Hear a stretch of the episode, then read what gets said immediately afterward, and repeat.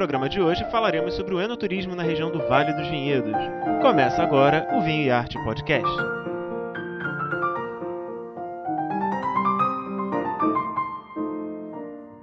Eu sou Marcelo Miguel, falando do Rio de Janeiro, e a partir de hoje estrearemos esse podcast que tratará de cultura e diversão, sempre com os olhos voltados para o mundo do vinho.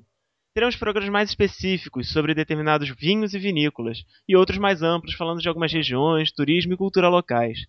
Estará conosco a enóloga, empresária e consultora de vinhos Maria Amélia Flores, falando diretamente de Porto Alegre. Oi, Maria! Oi, Marcelo! Bacana estar tá começando esse projeto aí e estar tá levando a cultura do vinho mais do que o Rio Grande do Sul, que é a área que eu estou sempre atuando, atingindo aí quem gosta de vinho e está ligado pela internet com a gente. Maria, fala um pouquinho sobre a Vinho e Arte. Bom, nós atuamos aqui no Rio Grande do Sul já tem mais ou menos 11 anos através da cultura do vinho, sejam cursos, palestras, eventos, degustações. Então, ou, ou trazemos o pessoal para cá, ou levamos para as regiões de vinho no mundo todo. Adoramos passear, comer bem, conhecer lugares bacanas que tenham a ver com a enologia e etc.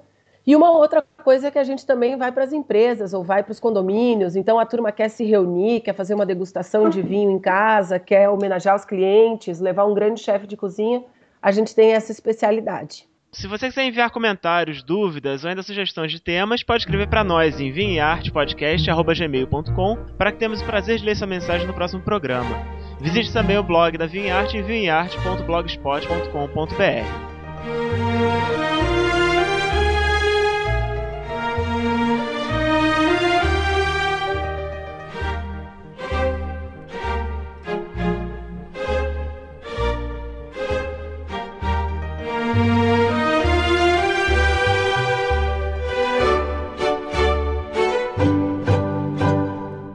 Começando o assunto do nosso programa de hoje, então, Maria, vamos falar um pouquinho sobre o Vale dos Vinhedos, onde é que é, como é que se chega lá? Bom, quem adora vinho tem que visitar a Serra Gaúcha, né? E às vezes as pessoas não têm noção necessariamente que Vale dos Vinhedos é uma denominação de origem que compreende um, um pedacinho dos municípios de Bento Gonçalves, Garibaldi e Monte Belo do Sul, que são cidades aqui do interior do Rio Grande do Sul uma região colonizada por italianos, que tem uma paisagem maravilhosa, uma natureza muito presente e que convida a degustar bons vinhos, aproveitar a hotelaria, comer muito, passar super bem.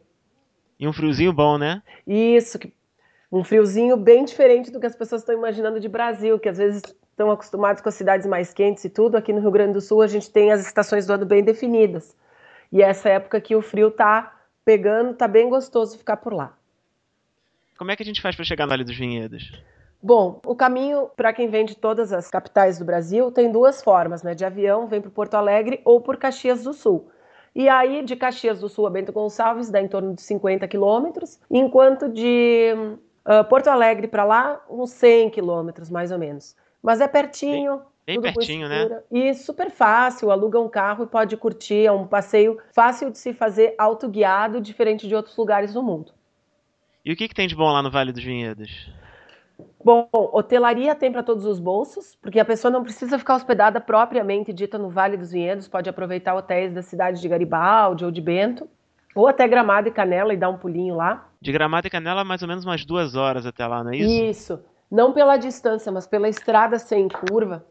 Então o pessoal vai tranquilo, vai aproveitando. Agora também é um passeio para se fazer com o tempo, né? Porque Gramado e Canela é visita obrigatória para quem nunca veio para o Rio Grande do Sul. E curtir ali o Vale dos Vinhedos também precisa uns dois, três dias. Dá para aproveitar bastante. E os principais produtos lá do Vale, o que, que são?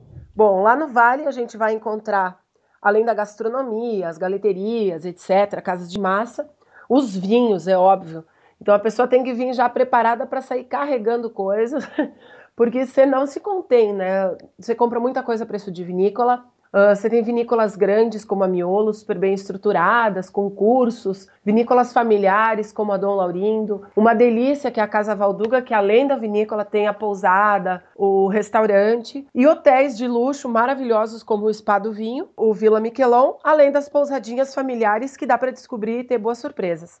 O destaque no vinho brasileiro são os espumantes, que são estudados há mais de 100 anos. Até a gente tem a maior honra de estar escrevendo o livro que vai contar a história da vinícola Peterlongo, nessa importância toda. E a Peterlongo está em Garibaldi, está fora do vale, mas merece a visitação, porque o castelo é uma graça, bem no centro da cidade, assim, uma, uma obra de arte de enologia. E os espumantes brasileiros, então, hoje eles têm prêmio no mundo todo não é um ufanismo da onda nacionalista, mas é reconhecido pela mídia não na quantidade produzida, mas na qualidade, até porque perto de outros países o Brasil elabora muito pouco, mas a nossa qualidade é super reconhecida. Então, na hora de escolher entre um espumante de médio preço, pode ir sempre nos brasileiros que vai ter boas surpresas.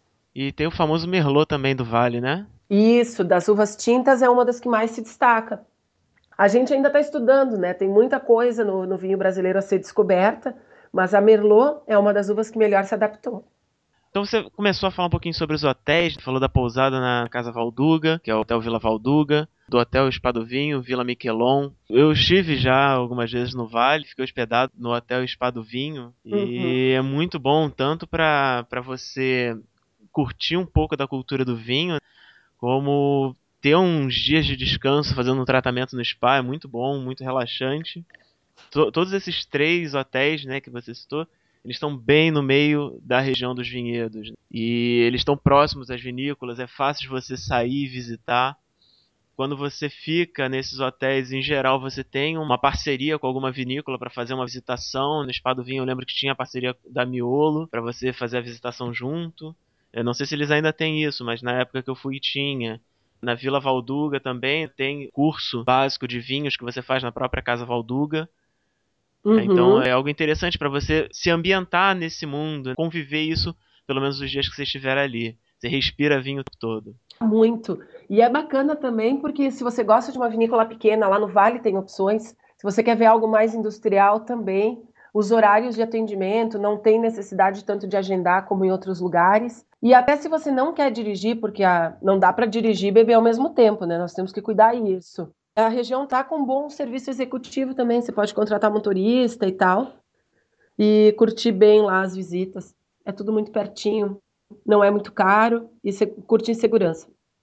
Você falou da produção bem industrial, acho que o destaque aí seria a Miolo, está dentro do vale, e a Salton, que está um pouquinho afastado, subindo é, em direção a Veranópolis ainda uhum. em Bento, e que tem uma produção muito grande, e você consegue ver aquela estrutura de indústria grande na visita guiada que eles têm. Sim. E é um pouco diferente de outras casas mais familiares e menores, apesar da, da Miolo e da Salton serem familiares também, né?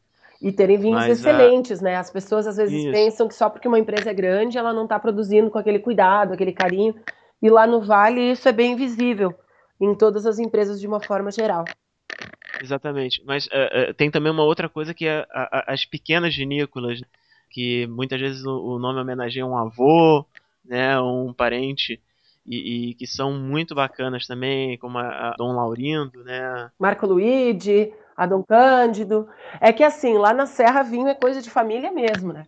Então, a, falar de vinho lá com a turma é tá falando de negócio sério para eles, tá falando de herança familiar, tanto que você sempre vai ser recebido por alguém da família, vai ouvir o sotaque de influência italiana do Vêneto bem forte. Então, isso é uma, da, uma das partes deliciosas de fazer um passeio por lá, né? Exatamente. Eu lembro também da Pisato, que é uma vinícola muito boa da região, que trabalha com algumas uvas um pouco diferentes, né? A Angeben também faz isso. Isso, meu querido professor. Então, são pessoas bem sérias, comprometidas com a terra, com a família, com a qualidade e que proporcionam belos passeios para quem vem curtir a nossa Serra Gaúcha.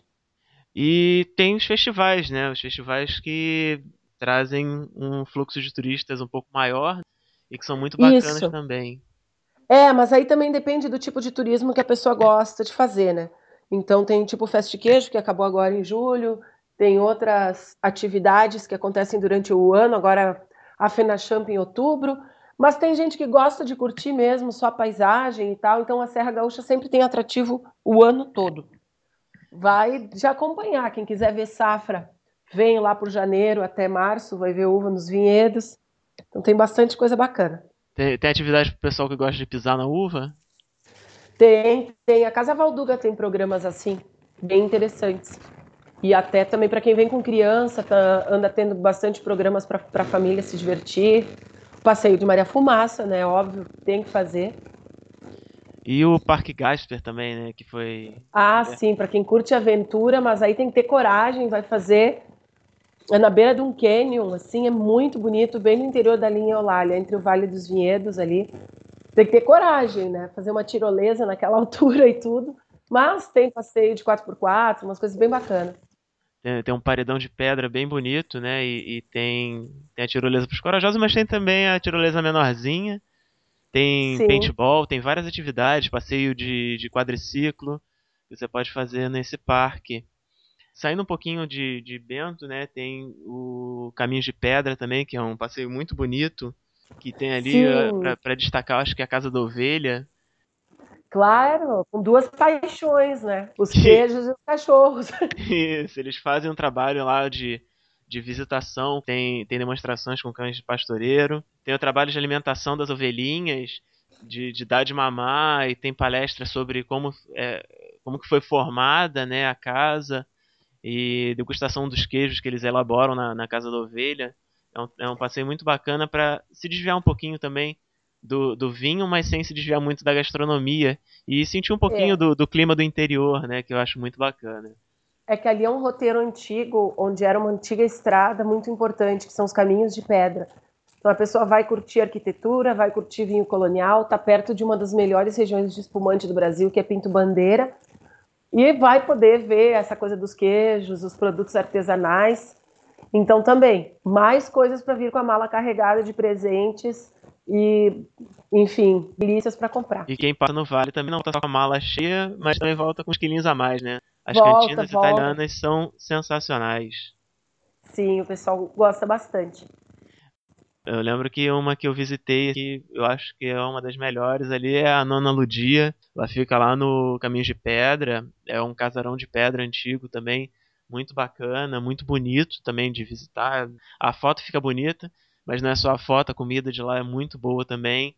Eu não sei se o pessoal no Brasil está acostumado com o conceito de cantina italiana, como que funciona. Talvez você pudesse falar um pouquinho, Maria, de como que é o galeto da cantina. Lá a mesa farta é uma assinatura da imigração italiana. Então sempre a gente vai ter um serviço amplo de carnes, de massas, de variação de molhos, saladas. Parece que aquela comida não vai terminar nunca. Então, uma das coisas, tanto do Vale dos Vinhedos, como Caminhos de Pedra, ou os restaurantes de Garibaldi, Gramado Canela, é a abundância. E até revendo o que a gente andou falando aqui no programa hoje, é impressionante, né? Precisa de muitos dias para curtir a Serra Gaúcha. Acho que dois dias é muito pouco perto de tudo que oferece. É muito pouco, até porque você não consegue comer tudo que vão te oferecer de, de coisas interessantes que tem por lá. Bom, vamos ficando por aqui, Maria. A gente tem muito mais para falar sobre o Vale, tem muita coisa para dissecar de cada uma das vinícolas, cada um dos trabalhos que eles fazem lá que são muito bacanas. Então, acho que a gente pode depois fazer um próximo programa falando um pouquinho mais sobre cada uma das casas que tem lá. Isso, e a ideia é que a gente traga informações de turismo do vinho do mundo inteiro. Então, nós estamos começando falando aqui do Vale dos Vinhedos porque é fácil, é Brasil, e com essa do dólar em alta, a hora é conhecer o que tem de bom por aqui. Mas também temos a campanha gaúcha, a gente tem a Serra Catarinense que está bombando agora no inverno, está super bacana. Uh, tem o Vale do Rio São Francisco, lá no coração do Nordeste, uma região que produz muitas frutas, tem um clima super específico e que pouca gente conhece, mas a nível mundial é um case, porque se colhe uva lá todos os dias. E mais adiante a gente traz dicas de Mendoza, traz dicas do Chile, traz dicas da Patagônia Argentina, África do Sul, Europa, enfim, porque onde tem vinho a gente acaba se enfiando e descobrindo as coisas boas que tem em cada lugar. É isso aí, Maria. Então vamos deixar aqui um gostinho de quero mais e até a próxima. Obrigada, até a próxima.